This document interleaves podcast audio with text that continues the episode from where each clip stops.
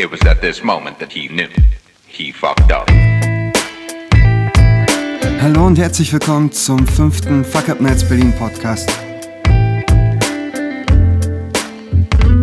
Ich fange wie immer mit Werbung in eigener Sache an. Die nächste Fuck Up Night findet am 20. April im Ludwig Erhard Haus statt. Alle wichtigen Infos gibt's unter fuckups.de oder auf unserer Facebook-Seite, genauso wie genaue Location und vor allem Vorverkauf. Wer schlau ist, sichert sich eher früher als später eine Karte.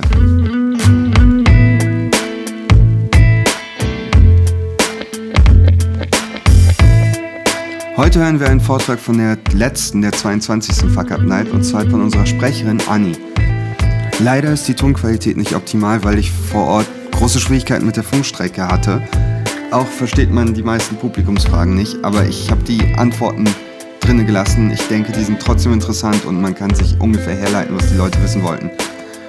Anis Geschichte ist cool und ungewöhnlich und ich will gar nicht viel vorwegnehmen. Hört es euch einfach an. Viel Spaß!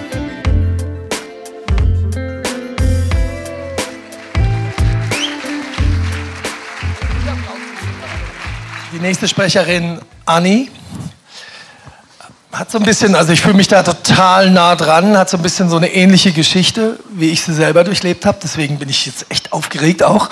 Äh, und zwar unter bestimmten, ich will nicht zu viele vorwegnehmen, unter bestimmten Umständen, zum Beispiel Elternhaus, Erziehung, wie wir groß werden, wo wir herkommen, denkt man, man müsse irgendwer sein geht diesen Weg, geht diesen Weg unglaublich weit. Also Anne ist ihn viel weiter gegangen als ich und war viel erfolgreicher damit.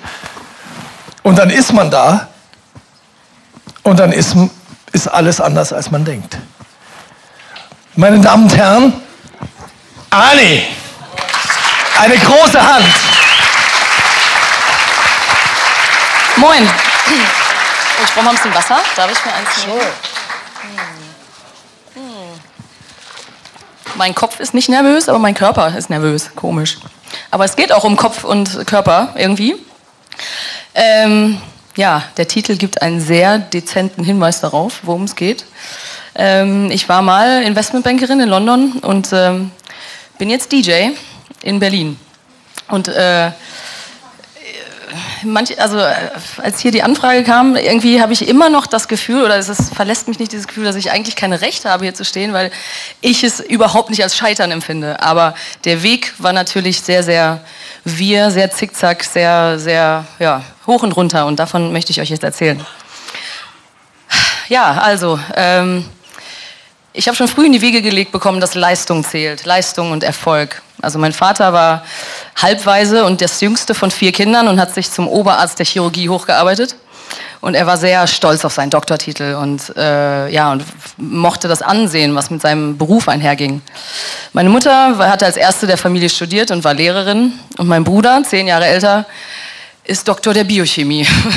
Also alles in allem sehr akademisch weit vorne. So, und ich wurde überhaupt nicht unter Druck gesetzt, gar nicht, sondern im Gegenteil, ich habe von ganz alleine den Anspruch entwickelt, wirklich in allem gut zu sein, in allem sehr gut zu sein. Im Endeffekt war es eigentlich so, dass es ein fester Bestandteil meines Selbstbildes war, zu den Besten zu gehören. Zu den Besten zu gehören, mich zu beweisen, ganz vorne mit dabei zu sein, zu beeindrucken und Superlative anzuhäufen. Und als ich dann entschied, BWL zu studieren, war es aus diesem Leistungsmotiv heraus, dass ich mich dann damals gleich an der besten Uni beworben habe, an der zu der Zeit renommiertesten Uni. Ähm, das ist eine Privatuni, die heißt WHU, Wissenschaftliche Hochschule für Unternehmensführung, in einem wunderschönen kleinen Kaff in der Nähe von Koblenz. Und äh, ja, diverse Aufnahmetests äh, habe ich bestanden, wurde angenommen und habe es natürlich, das war schon eine riesen Selbstbestätigung. Ähm, ja, habe dann da äh, ja, habe dann da angefangen zu studieren. Da war ich 18 zu dem Zeitpunkt ähm, und war eine von 83 Studenten meines Jahrgangs. Und damals sah ich so aus. das, yeah, I'm gonna be successful. Das ist tatsächlich, das ist in dem Jahre 2002 entstanden. Also da war ich, also ich habe mit 18 angefangen, das ist mit 19, also im ersten Semester war das dann mein Bewerbungsbild für alle weiteren Praktika und Jobs. Ja, das Studium an der WHU war unglaublich viel, unglaublich stressig, unglaublich anspruchsvoll, wirklich kaum zu bewältigen für eine Perfektionistin wie mich. Und ich war plötzlich einfach nur noch Mittelmaß und nicht mehr Überfliegerin, wie sonst, wie, wie es bis dato war. Und äh, ja, also im Nachhinein gesehen stand ich auch da schon ein bis zweimal kurz vor einem Burnout, wenn ich, wenn ich das so ehrlich mal so betrachten muss. Aber ich habe es durchgestanden und äh, wir Studenten wurden natürlich total belohnt für unsere Mühen. Man muss sich mal vorstellen, dass gerade im Hauptstudium ein, zweimal die Woche oder, ja, oder pro Woche kommen im Schnitt zwei der Top-Unis, äh, der Top-Firmen an unsere Uni, stellen sich uns vor, werben um uns das ist halt ein krasser Einstieg ins Berufsleben. Ne? Also ich war so beflügelt von dem Ganzen, boah, welche Karrierechancen mir offen standen. Und äh, ist ja natürlich klar, dass das Leistungsmotiv da weiter genährt wird. Ja, und dann habe ich mich auf Finanzen spezialisiert und dann ein Jahr vor meinem Abschluss habe ich ein Praktikum äh, bei einer Investmentbank in London gemacht, Merrill Lynch. Und äh, ja, es gefiel mir dort. Im Nachhinein muss ich sagen, dass es wahrscheinlich eher London war, äh, dass es mir gefallen hat, nicht Merrill Lynch. Aber als ich dann, äh, ja, als ich dann das Jobangebot für das Jahr darauf kam, bekam, ich, nahm ich es freudig an, weil nach plötzlich, ja, ich war stolz und beflügelt. Es war so, yeah, ich habe es endlich dann doch geschafft nach all den Anstrengungen, weil ich war ja plötzlich nur noch Mittelmaß. Ne? Das muss man erstmal verdauen, so. Ja, und dann hatte ich es dann doch noch geschafft und äh, habe den Job, äh, habe den Vertrag unterschrieben und hatte erstmal noch ein Jahr Zeit. Ne? Das war ja ein Jahr vor meinem Abschluss. Bin dann so durchs letzte Jahr gesegelt, hat so in einem Monat meine Diplomarbeit hingerotzt und dann saß ich schon im, saß ich schon im Flieger nach New York zum Investmentbanking Training. War dann sechs Wochen in New York. Es war auch unglaublich krasse Zeit. Und dann, äh, ja, und dann bin ich direkt nach London gezogen und habe meinen Job angefangen. Ich war damals 22 und äh, mein Einstiegsgehalt war, äh, also mit inklusive garantiertem Bonus, lag bei 100.000 Euro. So. Schön, ich hatte es geschafft. Ich war da, es fing an. Tja, was passierte dann? Dann passierte was Unvorhergesehenes, nämlich schon nach, ein, schon nach wenigen Wochen fing ich an, immer, immer lethargischer zu werden, demotivierter zu sein. Ich ging total unwillig in die Bank, fühlte mich voll eingeengt, wollte eigentlich abends nur noch nach Hause. Und das wurde alles irgendwie in mir, also alles sträubte sich gegen, diese, gegen diesen Job. Und bis ich es echt kaum noch aushielt. Was war da passiert? Und ich habe das echt wirklich erst Jahre danach verstanden oder im Nachhinein kann ich es so erklären, dass all die Jahre, wo mein Kopf mit dem Leistungsmotiv beschäftigt war, damit beschäftigt war, immer die Beste zu sein und irgendwie Leistung zu erbringen, ist unter der Oberfläche still und heimlich was anderes passiert, was ich erst gar nicht bemerkt habe und was erst später seinen, seinen Sinn bekommen hat. Also es hat eigentlich angefangen, würde ich sagen, mit den, äh, mit den Auslandssemestern. Also ich war ein Semester in Dublin, ein Semester in Brüssel. Es war Teil des Studiums, aber äh, ist ja vielleicht bekannt, dass die Erasmus-Semester nicht ganz so anstrengend sind, ähm, sodass man dann zum ersten Mal tatsächlich, man muss ja überlegen, ne, ich habe 18 Abi gemacht, sofort zur Privatuni und voll durchgepowert und dann war das das erste Mal tatsächlich, wo ich irgendwie mal eine normale Studentin sein konnte, ne? einfach mal ein bisschen Party machen, einfach mal irgendwie ein bisschen was erleben und Kultur sehen und das war schon, das war, das war so, glaube ich, der, der erste Punkt. Dann, sobald ich das Praktikumsangebot hatte, habe ich mich belohnt mit einem Trip nach Neuseeland, weil meine äh, beste Freundin da studiert hatte. Und es sollten eigentlich nur drei Wochen sein. Aus drei Wochen wurden fünf Wochen. Ich habe das erste Mal Backpacking gemacht. Und zum ersten Mal war es völlig irrelevant, wo ich studierte, was ich machen wollte, was meine Ziele sind. Keiner hat mich danach gefragt. Und ich habe einfach mal ganz normale, entspannte Menschen kennengelernt. Und einfach mal so eine entspannte, inspirierende Lebensweise. Und das hat mich unglaublich, boah, das hat mich total lebendig gemacht. Und dann bin ich halt sofort nach London, dann zum Praktikum äh, in der Bank. Aber das war, ich meine, das Praktikum mal beiseite, ne? drei Monate London. Wow, ich habe mich dann wiedergefunden in einer Stadt mit unglaublich, mit tausend Facetten, mit Kunst, Kultur, Musik und irgendwie äh, Inspiration, unbegrenzten Möglichkeiten. Und ich habe wirklich all in den drei Monaten alleine alles in mir aufgesogen. Es war echt so, als, als wie ein trockener Schwamm, der zum ersten Mal Wasser bekommt. Und äh, es, es, schien so wirklich in Windeseile, als ob ich all das nachholen würde, was ich in den letzten Jahren einfach verpasst hatte. Ähm, ja, und dann noch einmal in New York Training mal beiseite, Investmentbanking Training, aber äh, auch da, ich bin jeden, jeden Abend weggegangen, habe die Stadt in mir aufgesogen, bin Party, bla bla bla und das war einfach, das war total geil und ähm, naja, okay, dann war eben, dann fing ja der Job an, ne? So, zu dem Zeitpunkt hatte ich also diese zwei, diese zwei Teile in mir, diese zwei Persönlichkeiten. Das Kopf-Ich war die werdende Businessfrau und das Bauch-Ich war eine neue Annie mit, mit Neugierde, Abenteuerlust, Freiheitsdrang, Feierlaune und ganz viel Farbe. und, äh, und ich glaube, also während es mein Kopf-Ich war, das den Weg nach London gefunden hatte, offiziell für den Job, war es, glaube ich, eigentlich im Nachhinein mein Bauch-Ich, was nach London wollte, weil es diese ganzen Entfaltungsmöglichkeiten da gab. Wäre ich zum Beispiel nach Frankfurt gegangen, wäre ich zum Beispiel nach Frankfurt ist scheiße, ich weiß. wäre ich zum Beispiel nach Frankfurt gegangen, ne? glaube ich, wäre das alles ganz anders gekommen. Oder, oder diese, wäre diese Korrektur gar nicht so schnell oder vielleicht auch gar, ja, gar nicht, vielleicht nicht, aber sehr anders verlaufen.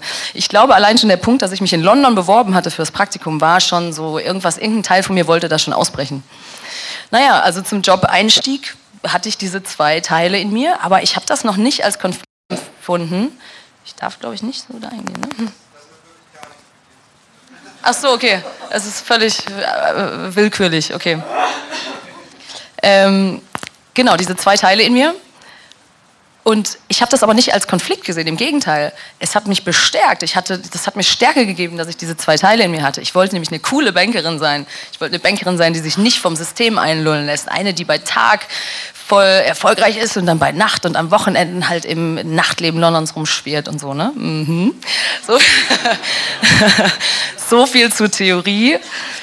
Ja, dann fing der Job an, ne? Und äh, dann war es mal nicht auf Zeit, kein Praktikum, kein Student mehr, ne? dann war es ernst. Und dann wurde mir sehr, also wurde mir sehr schnell klar, dass es äh, nicht so einfach geht in der Realität, denn der Job verlangte mir natürlich viel ab, also Zeit und energiemäßig. Aber in meiner Freizeit machte ich trotzdem noch all die anderen Dinge. Ich wohnte, ich bin in eine Siebener-WG gezogen, alles mit Nicht-Bankern, bin äh, dauernd weggegangen, habe mir Konzerte angeguckt und, und viele Leute kennengelernt. Also es war überhaupt keine Frage, dass ich daran sparen würde. Denn das war, mein Bauch-Ich war schon so groß geworden, das ließ sich einfach nicht mehr bändigen. Aber es war mir nach einer Weile wurde klar, es, das, geht nicht beides. Ne? Ähm, und je größer, je, je, je wilder und freier ich wurde, desto mehr hielt auch dieses Bauch-Ich Einzug in mein Banken-Ich. Ne? Also in der Bank zum Beispiel, ich rauchte selbst gedrehte Zigaretten in den Pausen und irgendwie habe den Dresscode total weit ausgedehnt. Ne? Also ich, ich erinnere mich an ein rotes Kleid mit weißen Punkten. ähm, naja, aber es wurde irgendwann klar, es ging nicht weiter. Mein Bauch-Ich war einfach, das fühlte sich voll ab, also das kam zu kurz, die Lebensenergie war abgeschnitten, Schlafmangel natürlich, weil ich ja all die anderen Sachen auch nicht aufgeben wollte. Ähm, und ich wurde immer verzweifelter und lethargischer und alles, alles in mir, also mein Bauch-Ich mit Händen und Füßen wehrte sich gegen diesen goldenen Käfig der Investmentbank. Und es war mir klar, ich muss mich entscheiden. Und es war eigentlich keine Frage, wofür ich mich entscheiden würde. Ich habe mich natürlich für das farbenfrohe Leben entschieden und nach nur sechs Monaten gekündigt. ähm, sechs Monate ist krass, also das ging echt unglaublich rasant schnell. Das waren wirklich, ich bin in die Bank gegangen mit geil, ich will das machen, ja, und es waren wirklich nur, wirklich nach zwei Monaten war, ich habe mich noch versucht, mich zu motivieren und so, aber nach zwei, Monat, zwei drei Monaten war klar, es geht, es geht nicht, ich muss hier raus. Ähm, ist natürlich erstmal ganz schwierig. Ne? In der Bank darf man natürlich nicht das, das, den Eindruck erwecken, dass man kündigen will. Ne? Also ich, ich habe versucht, und du hast ja kein privates E-Mail, das war, Smartphones waren damals noch nicht so weit. Ne? Also ich konnte ja weder E-Mail noch Facebook noch irgendwas bei, bei der Arbeit. Das ist total anstrengend zu versuchen, irgendwie einen anderen Job zu finden oder irgendwas während, in, während der Arbeitszeit. Ne? Also es ist total, also war sehr, sehr stressig. Ne? Aber dann habe ich mir gedacht, scheiß was drauf. Ich wollte eigentlich noch eine kleine Anekdote. Ich wollte, es war, ich habe eine Woche Urlaub genommen und dachte so, ich muss irgendeinen Job finden, damit ich schnell hier rauskomme und habe irgendwie hab dann ein unbezahltes Praktikum bei einer Kunst-PR-Agentur gefunden. Aber anyway, und ich so diese Entscheidung getroffen, ich so, okay, okay, okay, ich gehe jetzt in die Bank und kündige. Und es war mir wirklich scheißegal. Und dann hat ein Freund, ich bin ihm noch so dankbar, ein Freund von mir meinte noch, hey, check mal kurz ab, wie das mit deinem Bonus noch ist, ne? wenn, du jetzt, äh, wenn du jetzt kündigst. Weil das war Ende Januar tatsächlich. Und der Bonus, also ich hatte das Glück, der, also ich habe ja im Sommer oder im Herbst angefangen und der, der Bonus wurde berechnet für das Jahr. Also der war eigentlich schon bis Ende Dezember, war der schon berechnet, aber der wurde erst im Februar ausgezahlt halt. Ne? Und dann gibt es halt eine anonyme HR-Helpline und dann habe ich die da angerufen. tatsächlich. Und ähm, die meinen so, ey, nee, nee, nee, warte, bis das Geld auf dem Konto ist, ja. Weil die meinten, wenn du jetzt kündigst, dann, auch wenn dir das Geld zusteht, das wird dir nicht ausgezahlt. Also du musst warten, bis das Geld auf deinem Konto ist. Ich so, okay, das waren nur noch zwei Wochen, aber das waren echt schlimme zwei Wochen. Ne? Also ich war gerade dabei, ich hatte meine Entscheidung getroffen, mein Leben komplett zu verändern, aber ich muss noch zwei, also zwei Wochen ist natürlich lächerlich im Nachhinein. Ne? Und im Endeffekt habe ich dann nochmal 12.000 Pfund bekommen dafür, ne? für zwei Wochen. Das war dann nochmal ganz nett. aber äh, dann, es ging mir wirklich überhaupt nicht darum. Aber im Nachhinein kommt ja gleich noch die Story, ist es ganz nett, dann doch noch ein bisschen Geld gehabt zu haben für die, die Jahre, die da gefolgt haben. Naja, anyway, so, jetzt stand ich da hab, hab, ne, und es hat sich unglaublich gut angefühlt. Ähm, und was passierte dann? Ja, ich hatte dann wirklich überhaupt keinen Plan B. Mein Kopf war total, das Leistungsmotiv war natürlich voll gebrochen. Ich hatte wirklich keinen Plan und habe mich einfach treiben lassen. Und zwar war das schon während der Bankenzeit, weil ich habe in, in London das mit, mit, der Musikszene und so weiter, habe ich alles aufge... Ich meine, ich habe in meiner Heimat Dortmund und im Kaff neben Koblenz habe ich nicht, habe ich, glaube ich, nicht einmal irgendwelche Live-Konzerte, so kleine Live-Konzerte gesehen. Ne? Und dann in London so, oh, alles aufgesogen. Und plötzlich kam aus dem Nichts kam ein Riesenbedürfnis, Schlagzeug zu spielen also ich, so, wie, so ein, wie so ein Geistesblitz. Ich so, geil, okay, mache ich. So, Schlagzeug gekauft und äh, hab's mir echt in, in, weiß ich nicht, drei Monaten selber beigebracht und das war echt so, es war krass. Das war wie, als hätte es immer in mir geschlummert und ist quasi nur so rausgesprudelt. Das kam aus dem Nichts, also total krass. Ähm, ja, und ich mich versah, hatte ich eine Band, äh, hatte ich eine Band gegründet. Ähm, Henriette, einmal Ach so, genau, das hatte ich schon mal vergessen. Ja, jetzt eins weiter.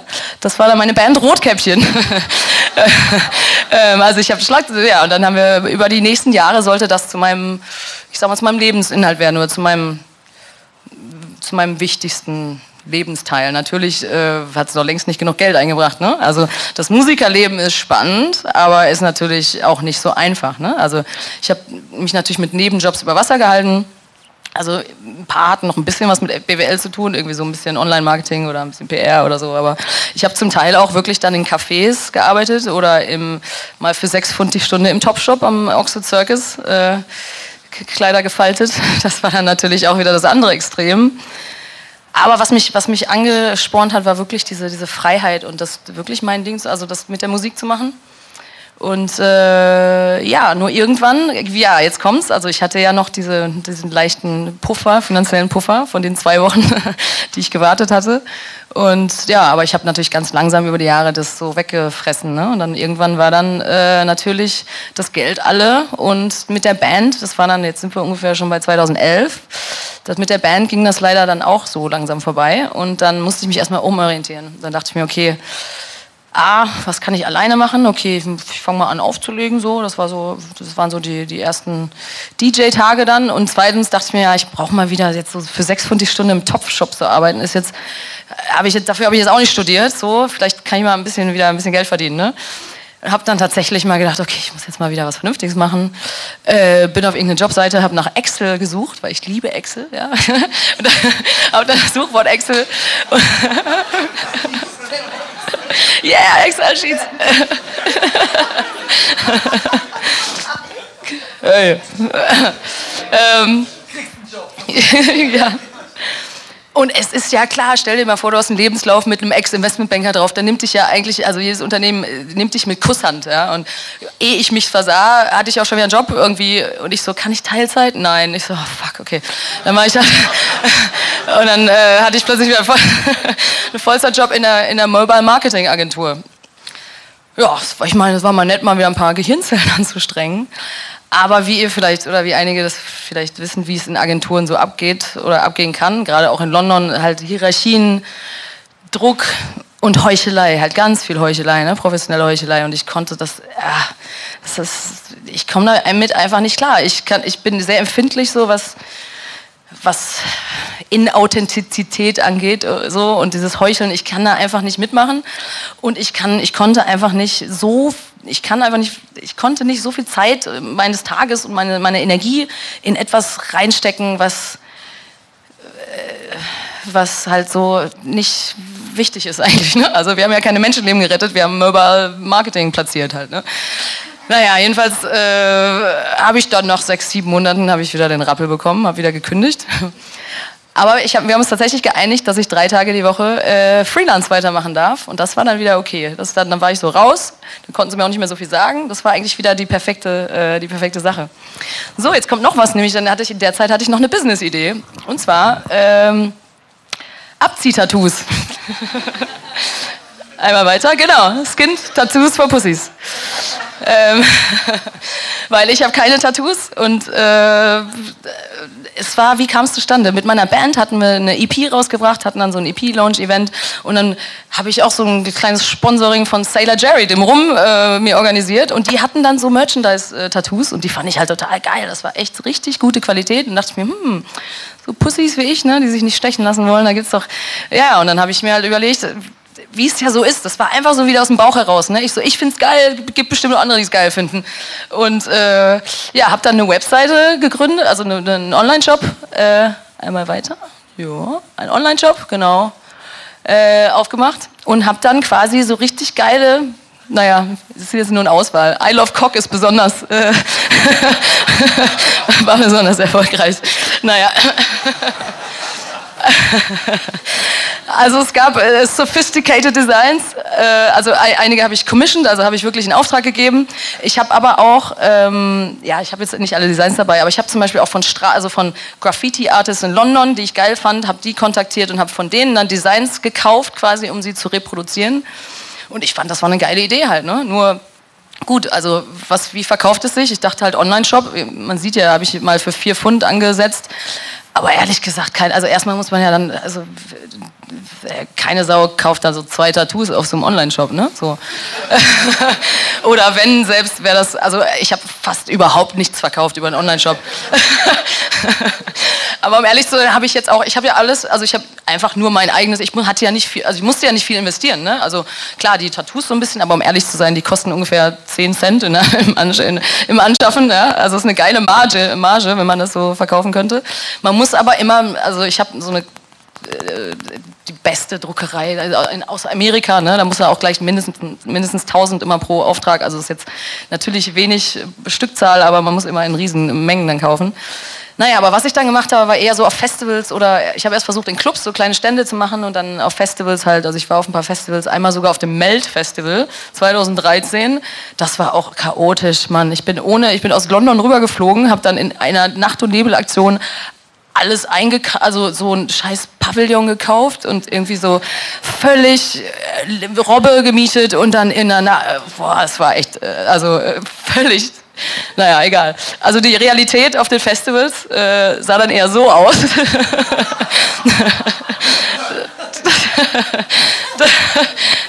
es war, hat Bock, es war witzig, aber ein vollkommenes Nullsummenspiel. Ja? Ich meine, es ist mega anstrengend, da den ganzen Leuten, den besoffenen Leuten dann immer wirklich dann ne, mit Schwamm und Wasser dann auf die Haut immer dann bla. Sehr, sehr witzig, aber unglaublich, war völliger Aufwand für überhaupt gar kein, äh, gar kein äh, Dings, Return halt, ne? Ja, und dann äh, jetzt nochmal, ich sage das jetzt alles so ein bisschen locker, natürlich, ich habe es ja wirklich aus einer Idee heraus gemacht, weil ich es geil fand. Ich hätte jetzt bestimmt irgendwie die Website krass irgendwie bewerben können. Ich habe auch einige, also, aber ich, ehrlich zu sein, war dann jetzt nicht dieses krasse das krasse unternehmerische Denken da, wo ich jetzt denke, ey, ich investiere jetzt noch mal ein paar Tausend, um diese Website äh, zu machen. Dann irgendwann war es halt so, Mann, jetzt habe ich auch die Chance voll davon irgendwie. Aber ich habe immerhin, genau, das Blöde war noch, eine letzte oder gute Aktion war, ich weiß nicht, kennt ihr Fab, fab.de? Äh, das ist ja so eine, so eine Art sophisticated Groupon, ne? wo man dann äh, so, so ange oder wo man dann was bestellen kann, was dann reduziert ist, aber was in der Regel so ein bisschen designermäßig ist. Oder so war es früher zumindest. Ich war seit Jahren nicht auf der Website, aber jedenfalls habe ich da mit denen so ein Ding ausgehandelt, ne? dass die halt in ihrem Newsletter so ein Angebot, äh, so ein äh, was weiß ich, was war das, 5 Euro oder so für fünf Tattoos oder so, ne? Also, und die aber mit dem, mit dem Vertrag, mit der, ich dachte, das wäre geil, ist eine super Marketingaktion, aber ähm, natürlich musste man sich vertragen, oder ich musste mich vertraglich dafür absichern, dass ich eine, eine gewisse Mindest- äh, Auftragsvolumen abdecken kann. Ne? Und man weiß es ja nicht. Ich dachte so, ja, ist eine geile Plattform, vielleicht kommen, ja, muss dann, hab dann echt noch mal 40.000 Tattoos gekauft. Ne? Das hört sich jetzt nie, äh, ne, klar, ist jetzt super, aber es trotzdem noch mal richtig für mich. Das war ja alles mein eigenes Geld. Ne? Ich hatte einfach nur mein, mein, hat mich ja keiner Investor, äh, ich hatte ja keinen Investor, ne? war ja alles, äh, alles mein eigenes Geld. Hab dann noch mal 40.000 Tattoos gekauft und hatte dann, glaube ich 300. 300 Leute haben dann irgendwie so was, durch diese Fab-Aktion dann was bestellt. Ne? So, das war dann nochmal, dann saß ich und dann dachte ich mir, ey, scheiße, fuck it. Also ich habe da schon irgendwie, glaube ich, 10.000 Euro versenkt oder so für, für diese, für, für diese Tattoo-Sache. naja, ähm, das war auch nochmal so ein Interlude quasi. Naja, wo sind wir stehen geblieben? Wir waren jetzt, ich war jetzt immer noch in dieser Marketingagentur als Freelancer. Also das war mit den Tattoos war so da nebenbei gerade in der Zeit, so zwischen Band und DJing quasi. Ähm, ja, und dann war ich, jetzt sind wir bei 2012, genau. Und dann war ich beim Burning Man in Amerika und dann so, ja, yeah, geil, ja, yeah, so voll, ich mache jetzt mein Ding, ne? Kam so voll inspiriert wieder und so, scheiß auf Corporate, so, ich mache jetzt, ja, ich mache jetzt mein Ding plötzlich wurde ich geheadhuntet, tatsächlich, weil äh, diese, dieses Mobile Marketing war halt so eine krasse Industrie, die, das war so, so in, dem, in den Jahren so gehypt, dass ich tatsächlich sowas wie geheadhuntet wurde, nämlich von einem Startup in Berlin. Auch Mobile Advertising, Mobile Marketing und tatsächlich von einem Studenten von meiner Uni, der, den ich noch aus dem Studium kannte. Und er meinte plötzlich, hat mir irgendwie angeboten, hey, komm doch nach Berlin, hier doppeltes Geld und viel geilere Positionen und so. Und ich so, ah, fuck, ich will doch gar nicht so. Ich habe echt mit mir gerungen und ich so, ich wollte doch gar nicht Corporate jetzt. Äh. Und dann hat aber zumindest meine Vernunft gesagt, vielleicht ist das nochmal der Kompromiss zwischen Kopf und Bauch. Ne? So Startup halt so, yeah, mehr Freiheit, mehr Selbstbestimmung, mehr ne? und so. Und dachte ich mir, ja, okay, ah, ich konnte es dazu gut, um das auszuschlagen. Dachte mir, ja, okay, ah, okay. Hab's dann gemacht, wollte aber eigentlich gar nicht aus London weg. Ne? Hab mein Zimmer in London behalten, hab dann äh, in Berlin mir ein Zimmer genommen und bin dann nach Berlin gekommen.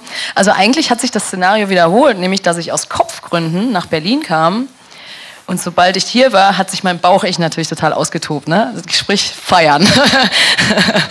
ähm, ja, hab das hier natürlich voll ausgekostet. Und mit dem Startup das war auch so eine Sache.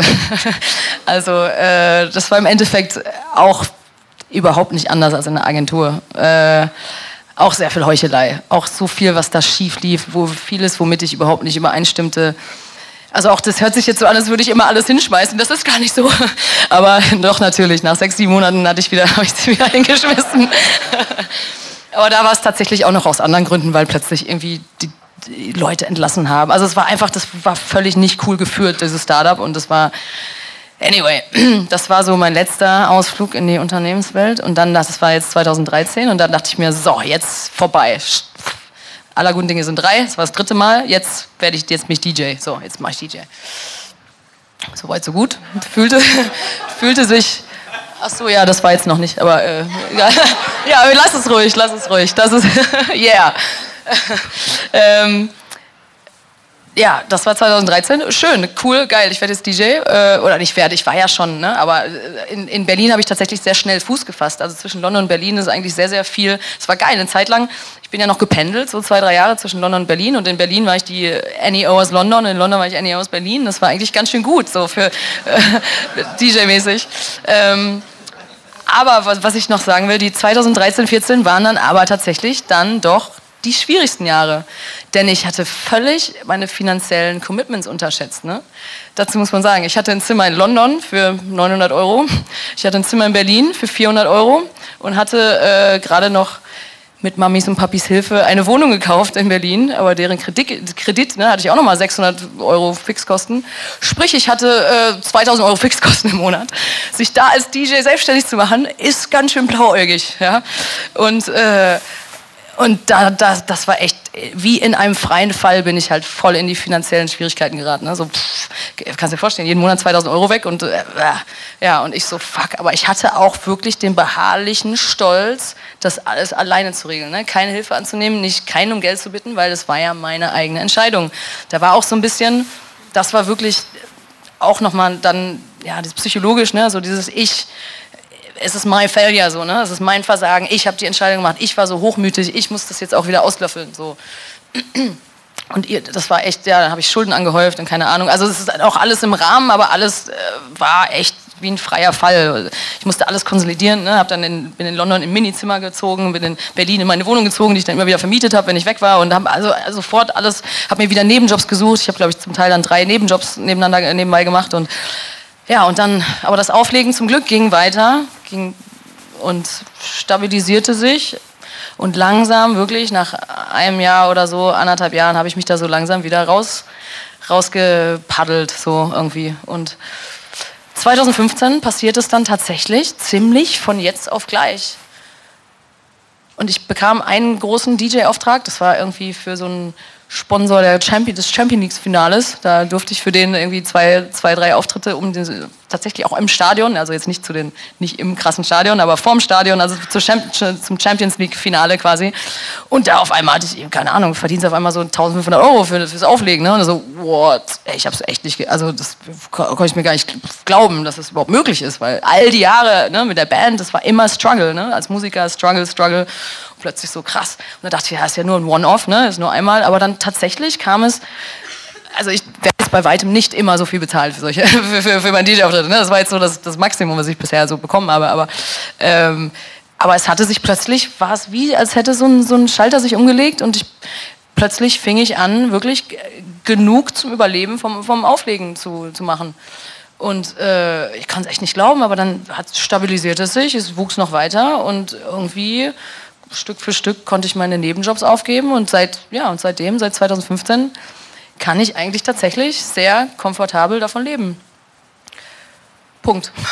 nein, nein.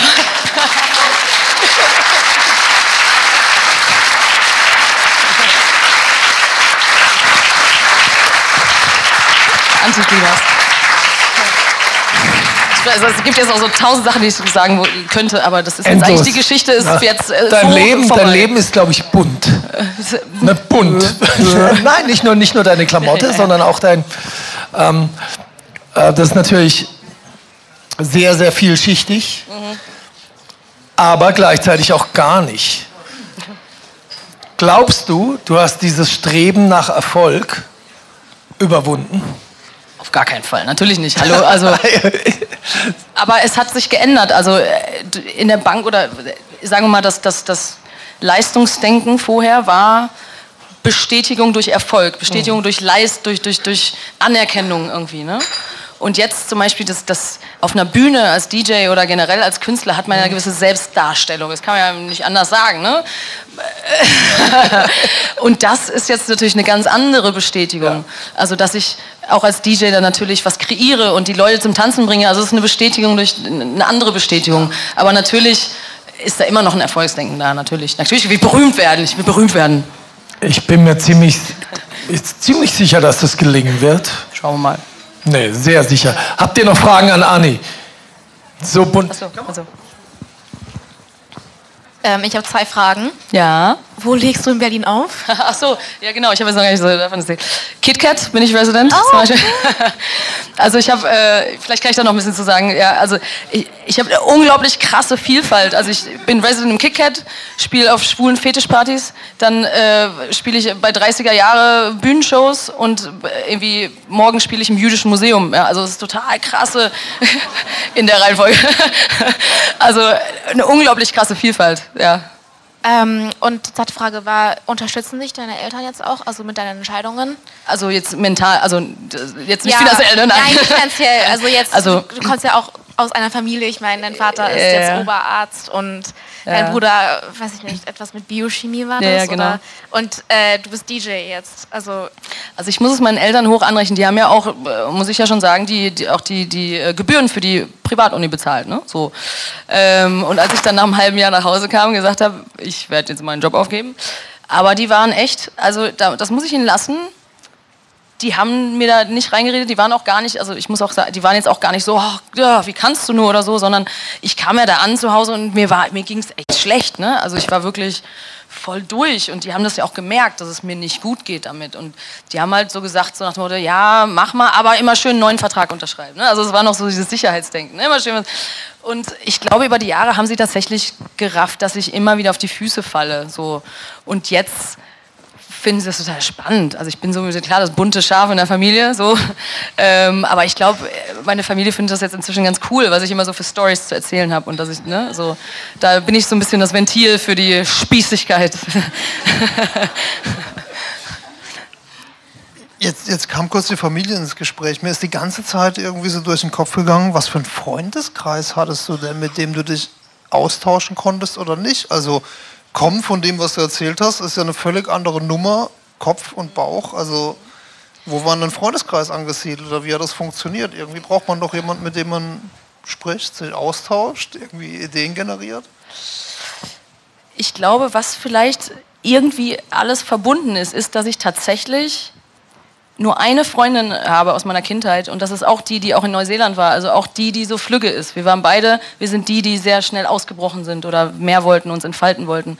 Wir haben beide keinerlei Kontakt mehr zu all den Menschen aus der Kindheit, die vor Ort geblieben sind. So. Deswegen war das für mich einfach und auch äh, zum Beispiel nach London zu gehen, in ein anderes Land zu gehen, eine andere Sprache zu sprechen, das ist wie, als würde man sich eine neue Persönlichkeit zulegen. Ne? Und das geht, glaube ich, zum Beispiel mein Bruder ist das komplette Gegenteil. Der war auch in der Welt, aber ist wieder zurückgekommen, wohnt in der Nähe meiner Eltern und hat aber noch ganz viele alte Freunde. Sein Freundeskreis sind alles Leute, mit denen er zur Schule gegangen ist und so. Und das hatte ich halt nie. Ich habe halt diese Wurzeln nicht so richtig gehabt. Und das ist wirklich ein Fluch und ein Segen muss ich mal so sagen. Ja. Das heißt, du hast immer gewechselt? Also so BWL-Kumpels und dann irgendwie jetzt DJ-Freunde oder?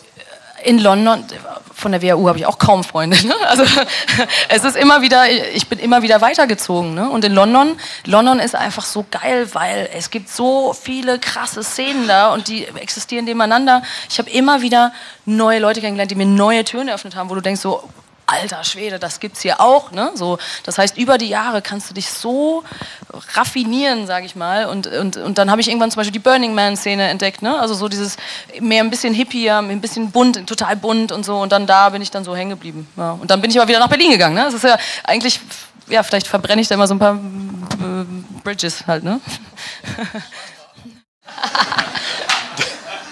Ich habe nach deiner Geschichte einen Knoten im Kopf. Du hast so eine krasse wirtschaftliche Ausbildung gemacht, ja. Und was man, wie man sich dann persönlich entfaltet, ja, kann ich alles verstehen. Aber wie kommt man mit so einer wirtschaftlichen Ausbildung in diese Situation, dass man sich tatsächlich verschuldet? Wie fühlt man sich dabei? Hast du die ganze Zeit im Hinterkopf gehabt, so, ja, scheiß drauf, wenn ich halt irgendwie mal wieder Kohle brauche, dann klopfe ich irgendwo an eine Tür und habe wieder einen geilen Job? Oder hast du da tatsächlich irgendwie ein schlechtes Bauchgefühl gehabt oder hat dich das wirklich runtergezogen? Also das, das kriege ich nicht verknüpft. Mhm. Das mit dem in finanzielle Schwierigkeiten geraten und sich verschulden, das war ja, das war ja die, das war ja die, das, ich weiß gar nicht, wie ich das sagen soll. Das waren ja meine, meine private Person, die, also das war ja meine, meine eigene Entscheidung. Ne? Das war ja, das war ja gar nicht wirtschaftlich gedacht, sondern allein dadurch, wie ich ja gerade gesagt habe, ich wollte eigentlich nur frei sein und mein Ding machen. Und dadurch, dass ich frei war und mein Ding gemacht habe, bin ich in Schulden geraten. Ne? Und das war, das war total, klar, das war ein persönliches Failure, ein persönliches Failure, aber das, ähm, das war, es hat, es hat sich nicht unangenehm angefühlt, weil ich als BWLerin den Anspruch hätte, da besser zu wirtschaften. Es hat sich schlecht angefühlt, weil ich mich selbst, weil ich gedacht hatte, ich, ich war zu töricht oder ich habe ich hab versagt. So, macht das Sinn? Oder? Ja, nicht wirklich. Okay. muss, muss es auch nicht. Aber vielleicht nochmal. Bitte?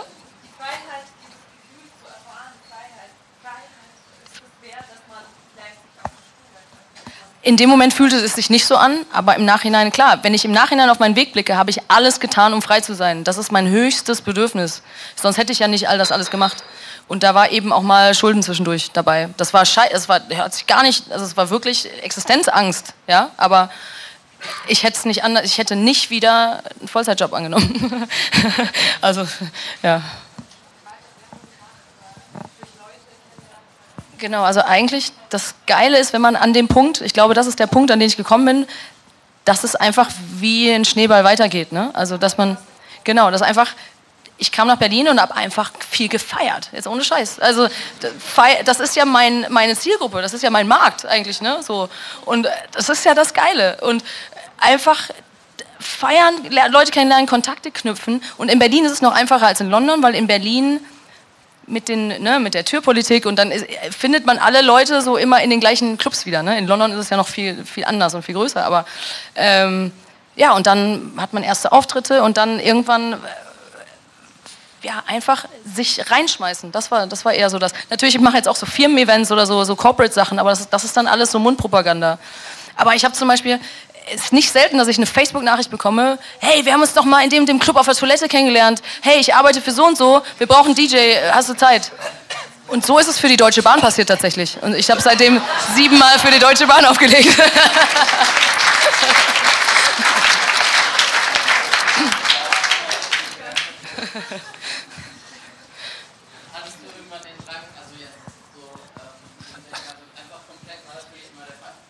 Das Interessante ist, es ging mir nie um Geld. Weder darum, es zu verdienen, noch um es, deswegen musste ich es ja aber auch nicht dann äh, weghaben, weißt du? Weil mir ging es beim Investmentbanking ging es mir um meine eigene Selbstbestätigung. Ging, äh, ne? Und, aber deswegen, ich habe kein Problem mit Geld. Ja? Also, es, es hört, sich so, hört sich wieder so assig an. Ne? So ein, dazu muss ich noch eine Anekdote sagen. Sure, go ahead. In meinem, oh Gott, das ist so peinlich. In meinem Diplombuch, sorry, das, äh, in meinem Diplombuch, da gibt es ja so, so ne? also jeder hat so eine Seite und dann hat jeder ein Zitat. Ein, jeder hat ein Zitat gegeben. Ich kriege eine Gänsehaut, was so peinlich ist. Und ich habe tatsächlich mein Zitat war, Geld ist nicht alles, aber ich heule lieber im Taxi als in der U-Bahn. What the fuck? so viel dazu. voll, voll assi, ne? Dieses Bild, ja nicht das Bild, das andere, das andere Bild und dann noch dieses Zitat halt, ne?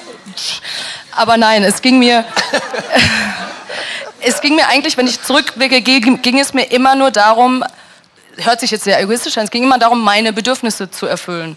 Beim Investmentbanking war es, ich brauche Selbstbestätigung, dann gemerkt, nein, ich brauche Freiheit, nein, ich brauche das. Also ich bin eigentlich, ne, der Bauch ist ja dann das, und ob jetzt Geld dabei ist oder nicht, klar braucht man Geld, um zu leben. Und ich, natürlich geht es mir besser damit jetzt, dass ich mit DJ Geld verdienen kann, als wenn ich nicht Geld damit verdienen kann. Das gibt nochmal einen anderen Touch, aber ich finde Geld jetzt für mich jetzt nicht so evil oder so. Ja.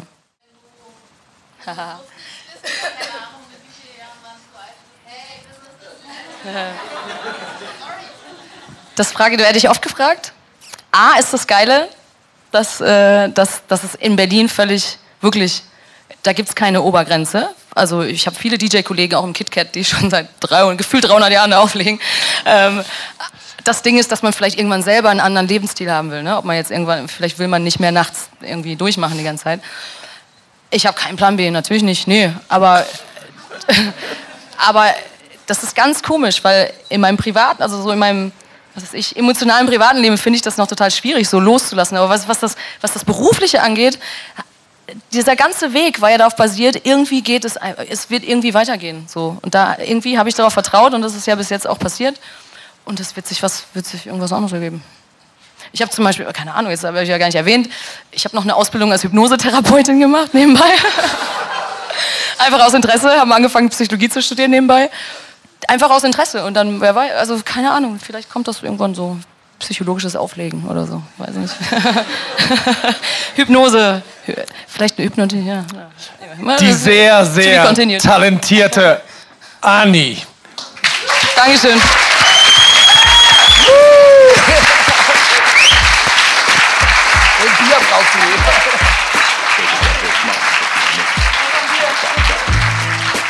So, das war's. Danke, Anni. Wer mehr über Anni rausfinden will oder sie im Optimalfall buchen will, geht auf anni-o.de. Das ist a n n i e-o.de. Ich habe zum Schluss auch ein paar mehr Ansagen als sonst. Und zwar gibt es jetzt für diesen Podcast eine E-Mail-Adresse rk@ fuckups.de. Da kann man mich jetzt erreichen. Lob, Verbesserungsvorschläge, Angebote für Sponsoring, wütende Ex-Liebhaber oder Geldeintreiber können sich da melden. RK sowie Robert Kalkowski at fuckups.de. Ansonsten suchen wir auch weiterhin immer nach Sprechern und Sprecherinnen. fuckups.de darauf gehen, uns anschreiben, wenn ihr sprechen wollt. Wir würden uns freuen. So, das war's jetzt. Mein Name war, war ist Robert. Danke vom ganzen Fuck-Up-Team und bis zur nächsten Veranstaltung. Ciao.